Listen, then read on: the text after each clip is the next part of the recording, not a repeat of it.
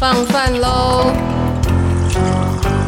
快点啦，把豆腐摇的啦，进来吃啦！大家快来吃饭了！大家脚脚来吃饭哦！要冷气啊啦，进来哦！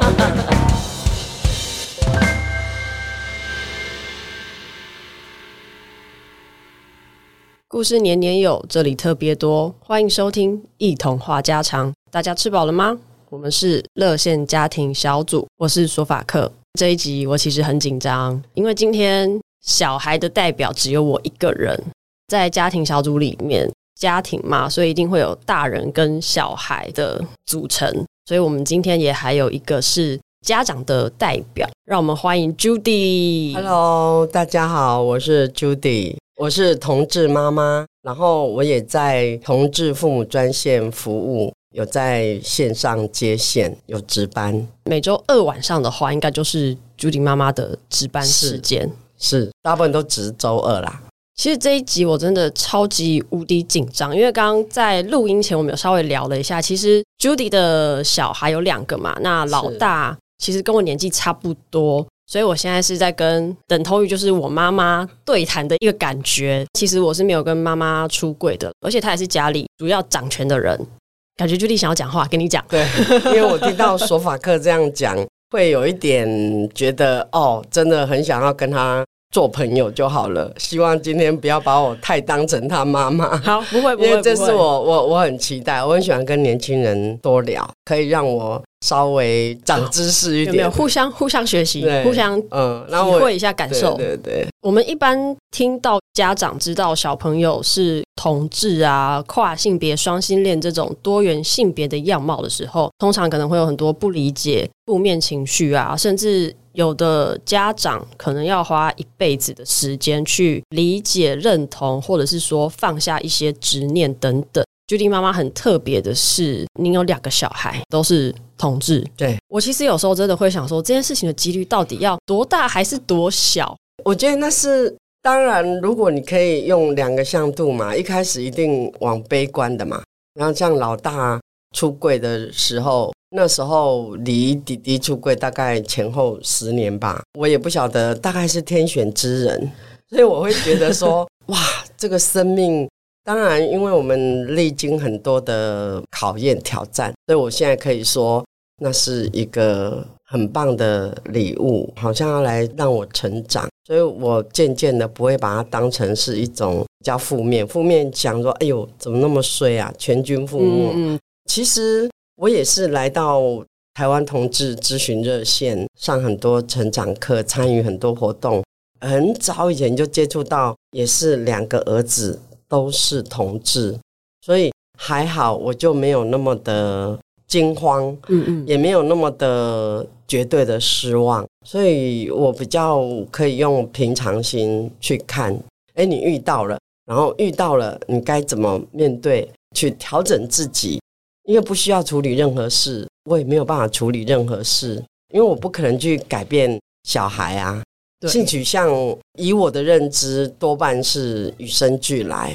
那个东西我自己也印证过嘛，对呀、啊，从我们老大到现在都已经历经了，从他国二开始到现在，至少二十年以上了吧，都没有改变。对啊，像我们经验这么丰富的同志爸妈，十几年后再去面对另外一个小孩的出柜，我不能说我没事，但是那个揪心难过的向度是完全不一样，不是那种。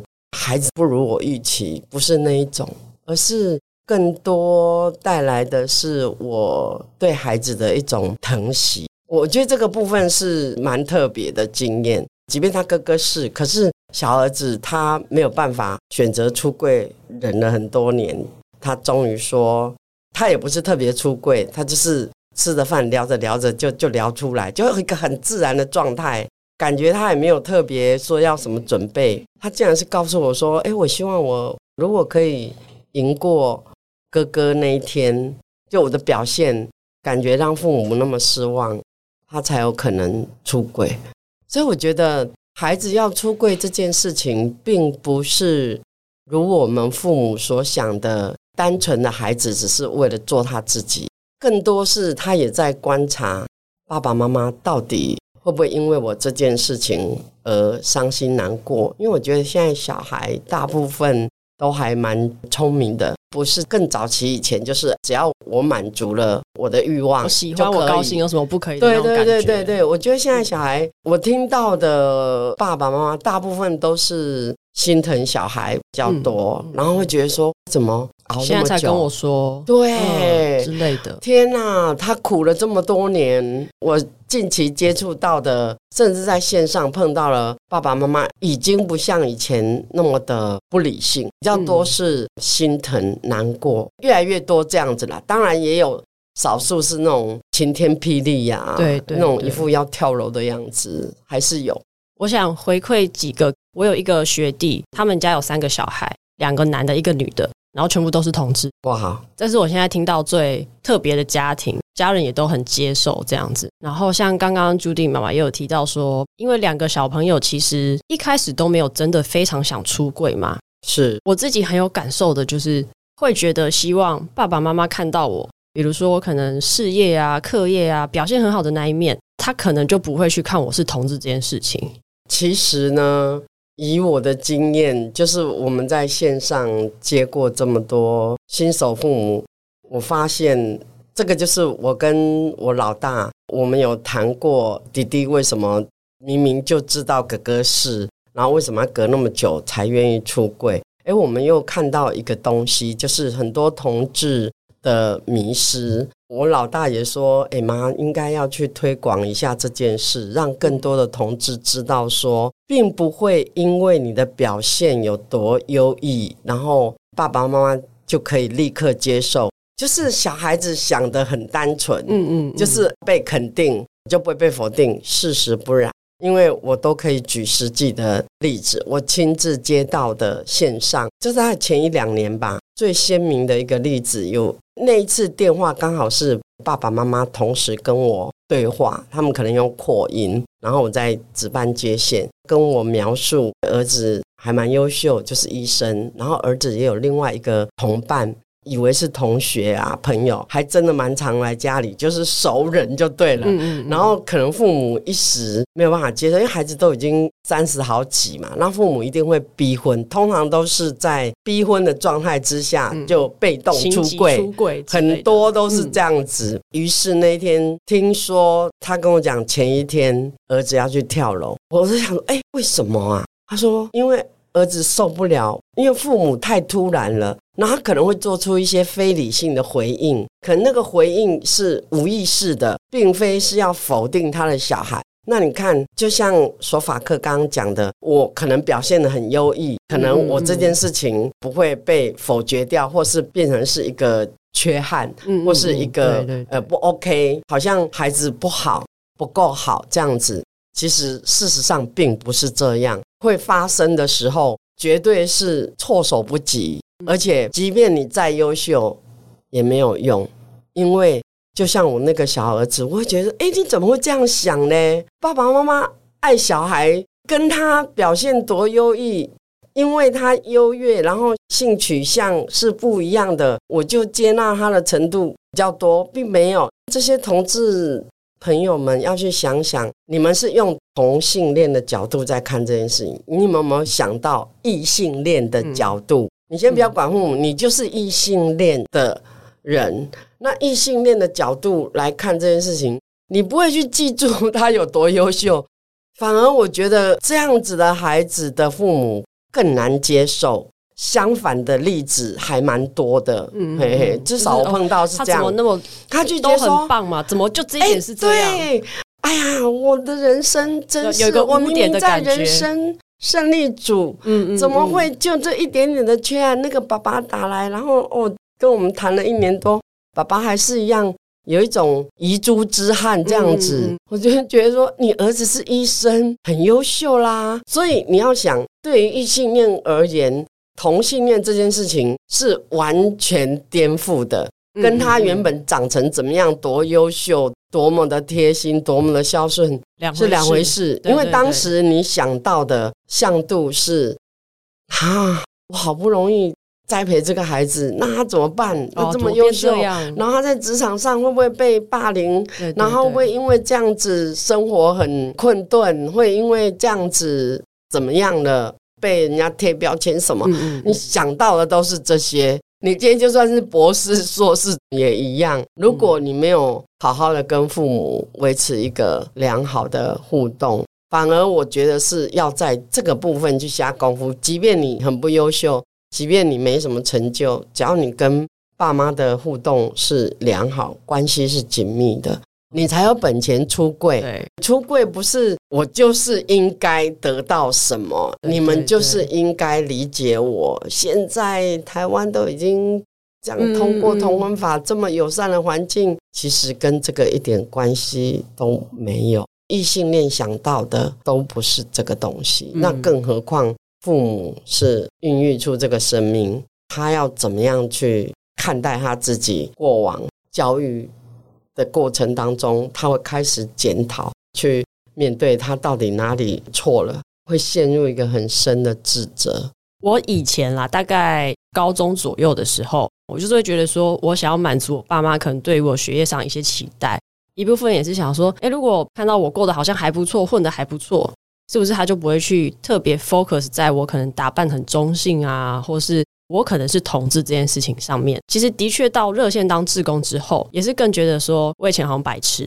对，就这件事情真的是只是一个同志小孩身份的一个期待，但是这个期待，我话也觉得他。不应该这样子就压在爸妈身上，而且我以前也是那种，我就是觉得，我觉得你的小孩啊，你不接受我的同志，你应该就是不爱我。但因为我也没有主动出柜啦，只是我会这样子想，我就是以前比较屁孩一点。不过也是到热线之后，比较觉得说，其实爸妈看到的点真的跟我们不太一样。像因为刚刚有提到说，两个儿子其实都是同志，Judy 妈妈是不是可以跟我们分享一下？老大那个时候一定是震撼最多嘛？嗯。而且是在他才国二这么小的年纪，我们就有看到一些生活上的事。其实我们已经十之八九可以确定，可是说真的，我们也没经验。国中生嘛，然后那时候青少年时期，我们也不清楚到底是还不是。但是我相信天底下的父母都跟我一样，我们希望不是。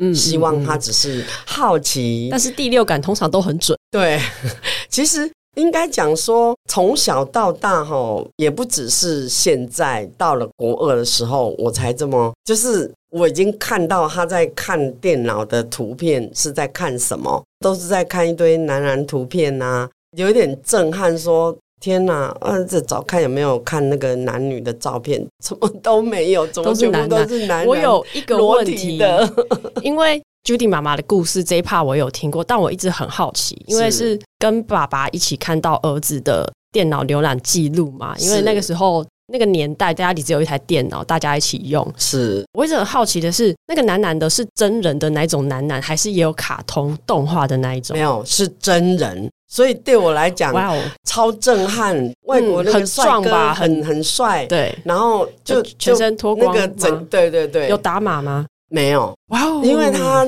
我老大他说那个时候他跳出来，因为青少年时期嘛，都会去看色情网站，对对对，他怎么会跳出来是这么多？嗯，对他也是乱搜寻，然后跳出来这些东西。然后那时候我们真的是傻眼，因为对我来讲还没有办法理解那个东西，嗯，我为什么会这样？但是你说我隐隐约知不知道？不可能不知道，因为从小我们就觉得他气质比较阴柔嘛，嗯嗯，然后从小我就一直觉得怪怪的，怎么那么喜欢玩芭比娃娃？哎，对，要不然就是。拿条丝巾啊，跟堂姐、表姐在那边玩，家家酒什么的。对对对对，然后他的好朋友都是女生，这个印象就一直会有嘛。嗯，到后来你看到这个事实，好像感觉我已经没有退路。我那时候就是选择默默的先观察嘛。我跟他爸爸，我们看完影片，我们真的连讨论都没讨论，就希望他就只是青少年好奇，就只是这样。那时候先这样子，然后后来真的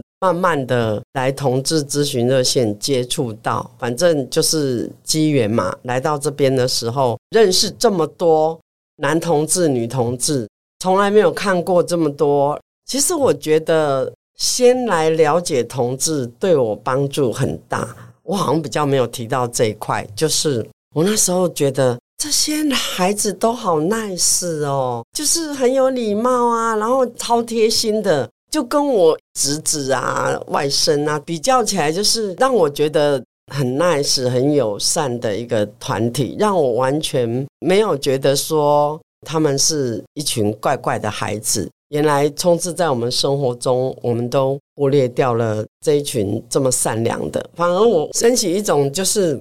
奇怪，他们怎么那么 nice，那么善良？是为什么？所以我就很爱来这边参加活动，然后很爱跟这些年轻人听他们聊天，听他们讲故事。渐渐的，我觉得同志在我的生命里面没有什么跟一般人不一样，而且更胜于一般人，会更愿意跟这些人当朋友，因为感觉这边的同温层当然比较比较厚实一点，一点，对对对，对，可以很放心的、很 easy 的去谈。困扰你的苦恼，我们爸妈也是有被接住的感觉。我当时是这样子，所以我每次的父母座谈会我都会来。也就是说，对于老大出柜是彼此在平行时空，然后我儿子他去做他的自我认同，走那个旅程。然后我也在探索我自己，我对于同志这一块，我到底能够接纳多少？我能够了解多少？当我越来越了解、越来越接纳的时候，期待说。我儿子会主动跑来跟我出轨，那时候是抱着期待。那对于老二的部分，没有特别期待，就觉得无所谓，就是是不是都？他要他要出柜也好，他不出柜也好，我都不会在意。反正他如果想讲，他就会讲；他不想讲，我就尊重他。因为我在老大的时候，我们都不会主动对他提，我都是。默默的，你家里放一些刊物啊，什么彩虹手册啊，亲爱的爸妈，我是同志，就是跟同志相关的一些资讯，然后或者说去参加父母座谈会啊，有卫教的讲座，拿了一把那个保险套，然后就放往他书桌上摆，他也没问，然后他就这样默默的接收这样，然后我也没有特地问他，我也没有讲，就是那种很到后来。对对对对，我觉得那种心知肚明是对我们亲子之间是有帮助的，因为我觉得本来这件困难的任务，应该困难的人生旅程，它就是要各做各的。所以呢，到了老二的时候，我比较是顺着他自己，但是那时候我偶尔会问哥哥或哥哥的朋友嘛，因为他也是圈内朋友那么多，我说：“哎，你们觉得？”他说：“哎。”不用怀疑，他就是，就是 我们的雷达很准的。你们同志的雷达，你们一定是接收比我们还准。因为像格格就比较明显是有看到色情的东西嘛，比较好去可能联想到说他怎么只看男男的东西，这一个部分比较有切入的点说，说哦，他可能是跟其他的小朋友有一些不一样的地方。那可是弟弟呢？弟弟其实他在国中的时候也有被叫娘炮的外号啊，然后我们我们只是觉得哦，那就是小朋友开玩笑嘛，一定会嘛，就是乱取外号这样子。对对，但是他表现的没有像哥哥那么明显，就是说。以生理性来讲，他的生物性来讲，哥哥的那种特质，我觉得非常的明显。嗯嗯。那弟弟比较是在学校部分比较明显，他让我觉得比较明显，应该是在大学了吧，比较大一点。我觉得他可能比较是后发的这种吧，不像老大那么明显。他小时候真的感觉他好像也没有要隐藏的意思，嗯嗯嗯。可是弟弟可能我觉得他比较会想要隐藏，所以我不容易那么明显的看到，所以后来也可以比较同理一些爸妈。原本我会觉得，哎，你们是不是太粗心了？怎么可能？哦、我我儿子那么小，我都已经大概小一小二，我都已经觉得不对劲了。只是我们不敢去面对而已嘛，选择逃避这样子。可是你也没有别的选择嘛，你去面对你也没办法啊，他还那么小嘛。但是后来慢慢的知道说，的确有些小孩子会隐藏，哎，就是从我两个孩子不同的个性，你现在讲我才想到，哎，为什么我没有在老二小的时候那么强烈感受到？是因为他会隐藏吧？当然有些同志他们不是阴柔特质的，但是。后来两兄弟走在一起，才知道两个都是阴柔特质啊！哦，尤其弟弟搞那个很可爱型的啦。长大之后我才知道说，哎，原来他也是这样子，就是某一个刻板印象中的男同志的样貌，是这样说。是，然后从他跟我出柜的言谈当中，我觉得某种程度他可能也担心说，哦，我们家里有已经有一个了，那如果再一个的，爸妈会不会承受不了？他那时候的确有这个顾虑。我说：“哎，那时候你就已经知道哥哥是啊，你很小就知道哥哥是啊。”我就问说：“你怎么没有跟哥哥求助？你怎么没有去找哥哥？没有跟哥哥聊着？”他说：“我要是跟他讲，全世界都知道。” 我觉得他可能第二个是同志的这样的小孩，我觉得他更多的压抑吧。我记得在听 Judy 妈妈提到两个小朋友的故事的时候。第一个直觉就是他们是很懂得同理或是体谅家长的这个角度，因为我觉得如果是我，我应该就是会觉得耶，前面有人出柜，好棒，那我也要赶快出柜的那一种。所以我觉得其实两个儿子都算是因为有顾虑，爸爸妈妈都没有非常主动。提到同志这个东西，或者是说没有要非常展现出我就是这样的人的那种感觉。嗯，而且我觉得有感觉，他们不一定想要出柜，他们也在观察我们。我觉得，因为我们爸爸妈妈对他们都比较敞开嘛，因为可能从小我最记得。他们爸爸只要他们讲话稍微对我不礼貌，他们从小就是被爸爸会修理的很惨。他觉得说谁都可以得罪，就是妈妈不能得罪，可能也归功于他们爸爸跟上一代，等于说他跟孩子的爷爷奶奶哦，很早就没有爷爷了。他们跟奶奶的关系，尤其是我前夫，他跟妈妈，我从来没有觉得跟妈妈也没那么好，还可以逛街手勾手。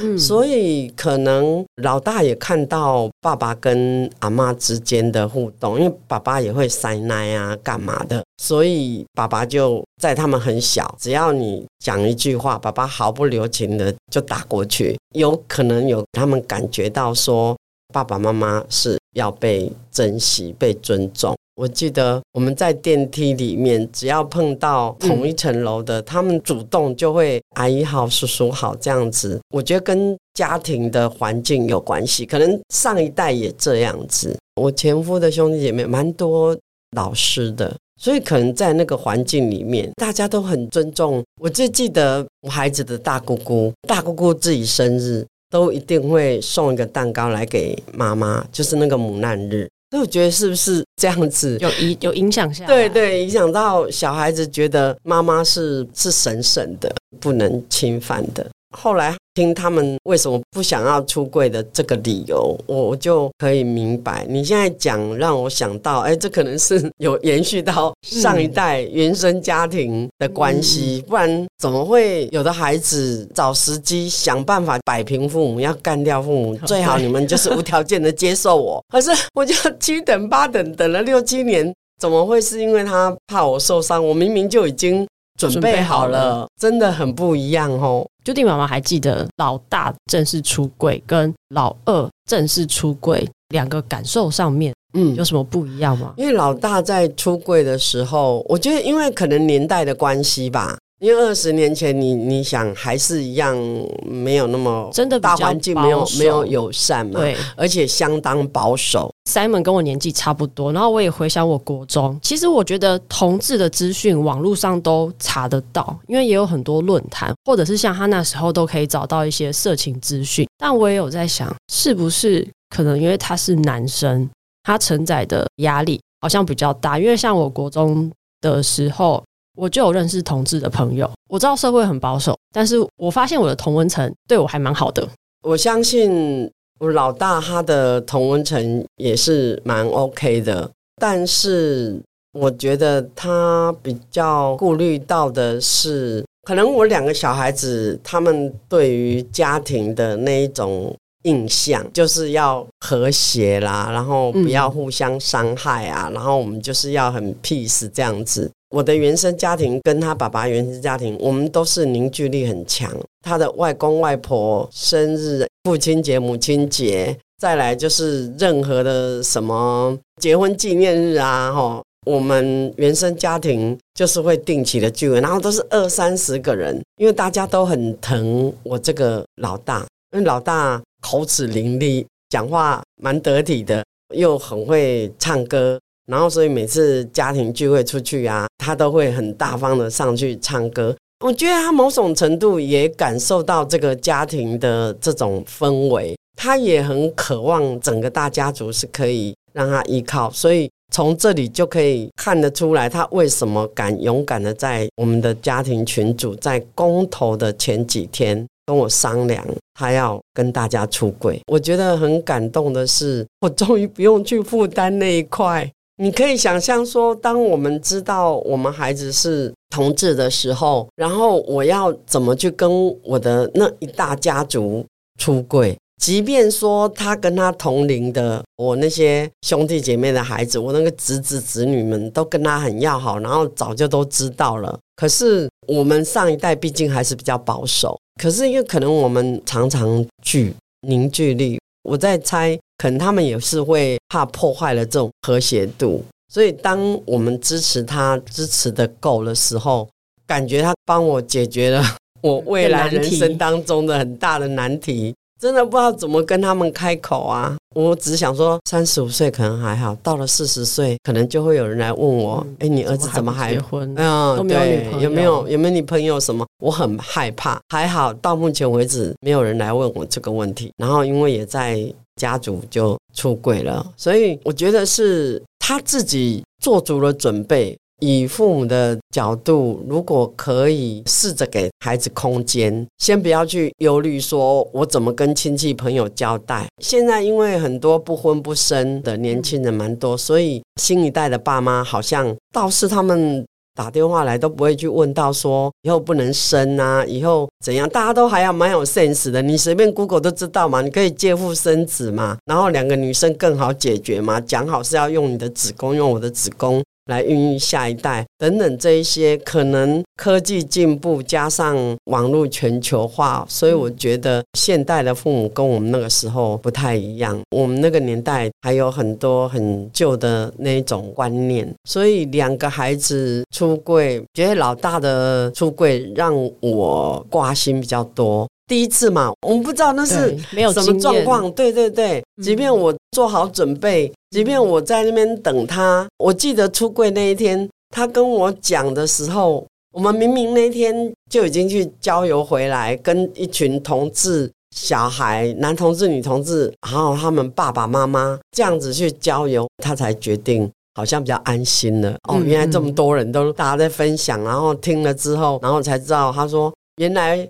我妈妈跟这里都已经这么熟了，然后我都还不知道。即便他回来跟我讲，我记得是站着，她那个下巴是发抖的，她连最后这样子，她还是发抖的讲出来。可是跟我们老二就不一样，老二就自然而然这样聊天，就这样流露出来。我觉得一方面是时代资讯的发达，再者就是。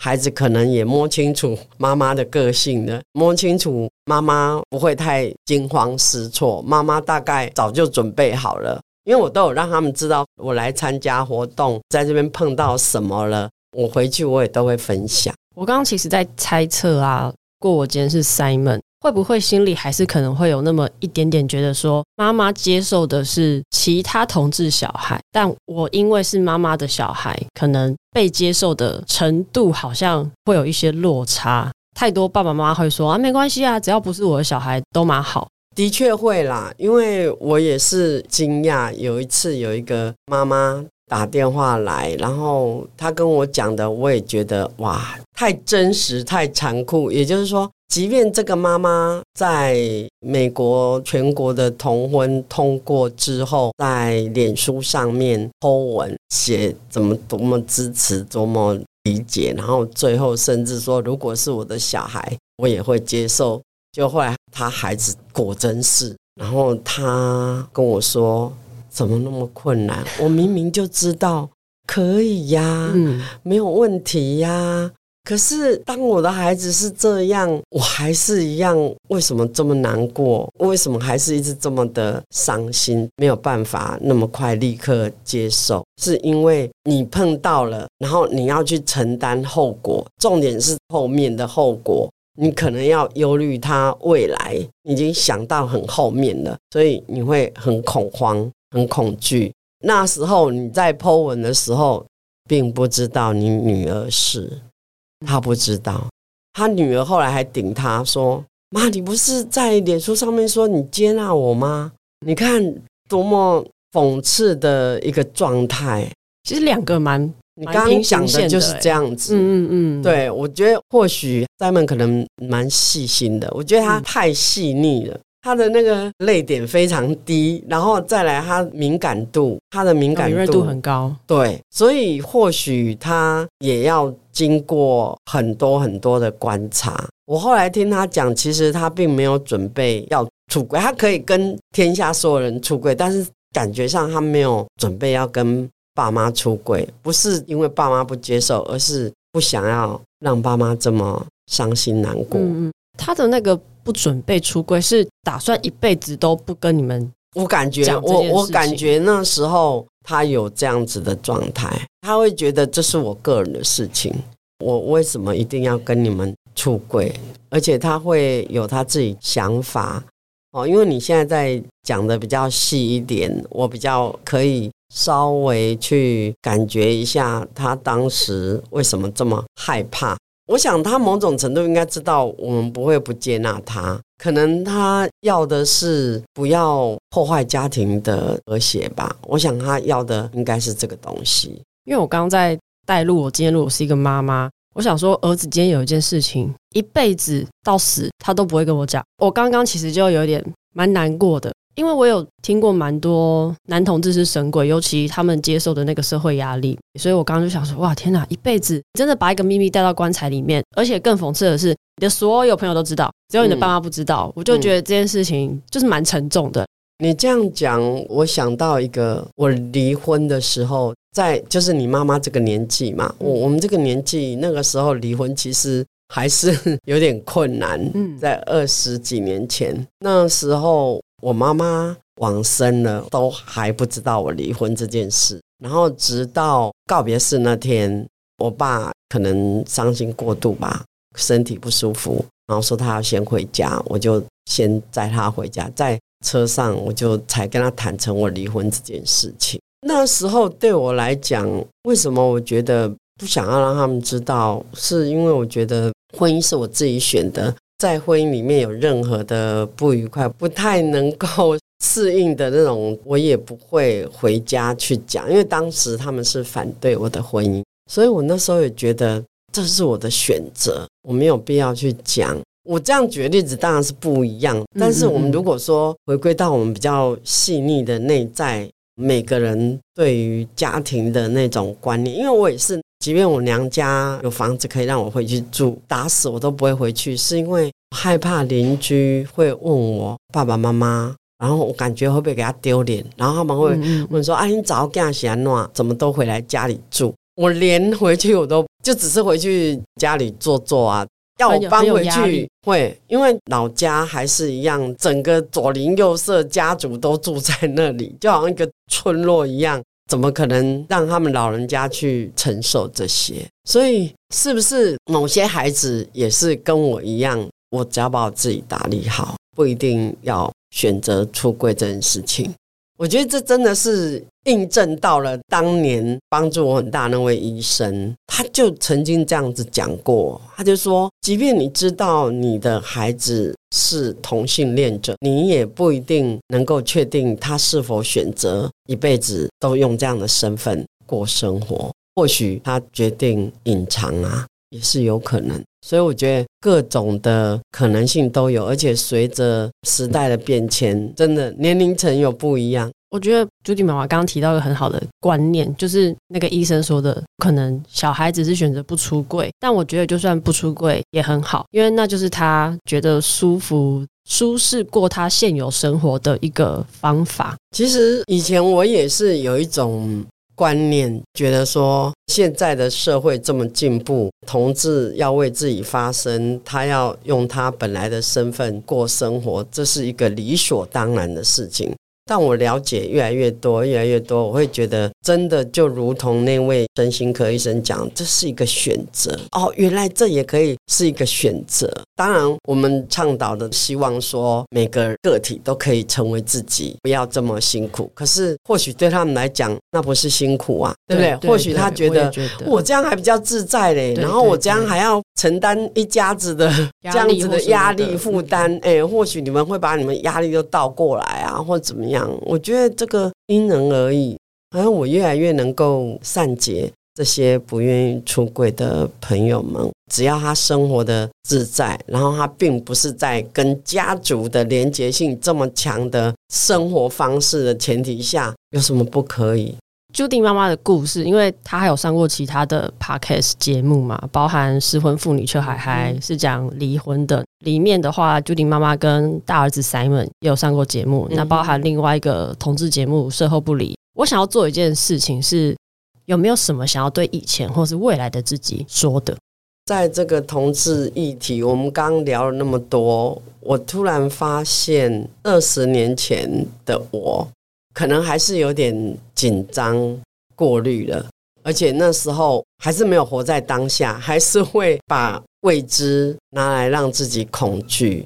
我觉得那个是，如果重来，我会更选择跟孩子两个个体的灵魂彼此尊重，他可以选择他自己要不要出柜，不用像我在那边死命的抓、死命的期待了六七年之后，然后。终于有一种尘埃落定，就这里有一个很奇怪的、很吊诡的东西，就是为什么我们人生一定要是确定的？世界上最多的变数啊，就是就，就是人。对呀，你说计划永远赶不上变化快啊！在我历经了这样的一个成长的旅途之后，我真的觉得就是尊重个体。二十年前那时候，我们还是。我觉得还是比较多用异性恋的社会规范在看同志这件事情。嗯，那今天我坐在这里跟你聊，我会觉得我比较没有那么重的角色，就是那个角色会比较中性一点，就既不是异性恋，也不是同性恋，就是人啊，一个完完整整的个体，灵魂对灵魂之间。就不会有那么多的要去抓取，都是用个体灵魂去看待对方的时候，我们就不用贴那么多标签，可以这样说吗？是，是，而且也不用给自己带来那么多的烦恼，然后把那些压力巴不得都从孩子身上全部都接过来放在我身上好了。做父母的最容易这样子啊，嗯、见不得小孩子生病啊，见不得小孩子受苦。最好这个苦都我来帮他受，这也是一个父母的本质啊。只是说，透过我的孩子是同志的这个旅程上面，我成长了多少，然后我看见了什么，我可以更细致的看见为什么要去尊重个体的发展。